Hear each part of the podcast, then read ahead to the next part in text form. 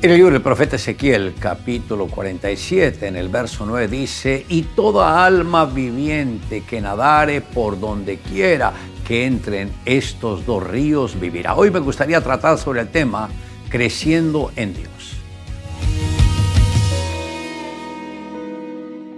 Dios tiene una manera muy especial para llevarnos a su río de bendición y de amor.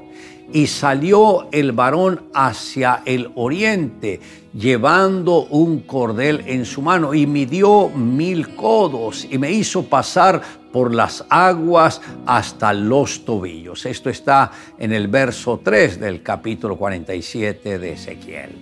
Por lo general, aquellos que se acercan a Dios lo hacen tímidamente, como cuando alguien prefiere tantear la temperatura del agua antes de sumirse. El agua hasta los tobillos es una muestra de la manera como debemos empezar la relación con Dios, donde iniciamos pensando en los aspectos más elementales a través de la oración y el contacto de su palabra. Midió otros mil y me hizo pasar por las aguas hasta las rodillas es la etapa cuando le encontramos gusto a la oración, pues sabemos que este es el punto de contacto entre Dios y nosotros. En este nivel Él nos revela su voluntad, poniendo el sentir de su corazón en nosotros. Cuando nos relacionamos con Dios, con nuestro Padre, algo sobrenatural sucede en nuestras vidas, pues toda carga de opresión será quitada. La angustia pierde su fuerza y se desvanece. La tristeza es cambiada en alegría y la debilidad en fortaleza. Midió luego otros mil y me hizo pasar por las aguas hasta los lomos. Esta etapa es cuando aprendemos a descansar en las promesas divinas sabiendo que Él cumple su palabra. Midió otros mil y era ya un río que yo no podía pasar porque las aguas habían crecido de manera que el río no se podía pasar sino a nado. Esta es la etapa cuando sentimos que el servir a Dios es lo más deleitoso. Podemos disfrutar cada estación de la vida con Cristo es cuando comprendemos que estamos fundamentados en la palabra y revestidos del poder del Espíritu de Dios.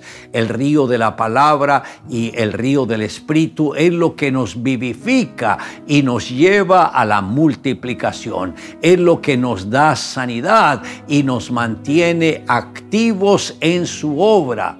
Como podemos ver, el Señor nos deja la guía para que nosotros vayamos entendiendo una etapa a otra etapa, a otra etapa, hasta que lleguemos a la madurez.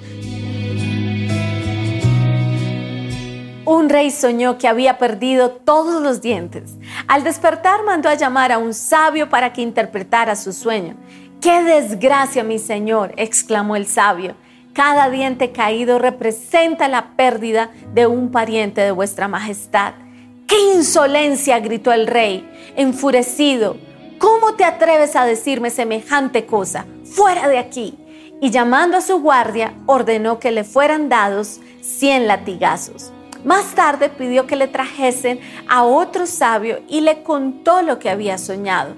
Este después de escuchar al rey con atención le dijo, Excelso Señor, gran felicidad os ha sido reservada.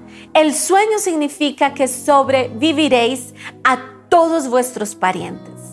Se iluminó el semblante del rey con una gran sonrisa y ordenó que le dieran al sabio cien monedas de oro.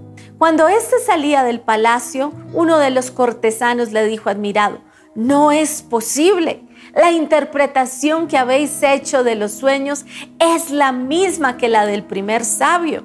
No entiendo por qué el primero le pagó con 100 latigazos y a ti con 100 monedas de oro. Recuerda bien, amigo, respondió el segundo sabio, que todo depende de la forma en que lo digas. Le invito a que me acompañe en la siguiente oración. Amado Dios, gracias por tu bendita palabra. Gracias porque desde el momento en que te conocimos, tú nos fuiste atrayendo y en la medida que nosotros íbamos recibiendo de tu palabra, nos íbamos fortaleciendo espiritualmente. Gracias porque sabemos que tú habitas dentro de nosotros y nosotros, Señor, dependemos solamente de ti. Te amamos Dios en Cristo Jesús. Amén. Declare juntamente conmigo lo que Jesucristo dijo. Como el Padre me ha amado, así también yo os he amado. Permaneced en mi amor.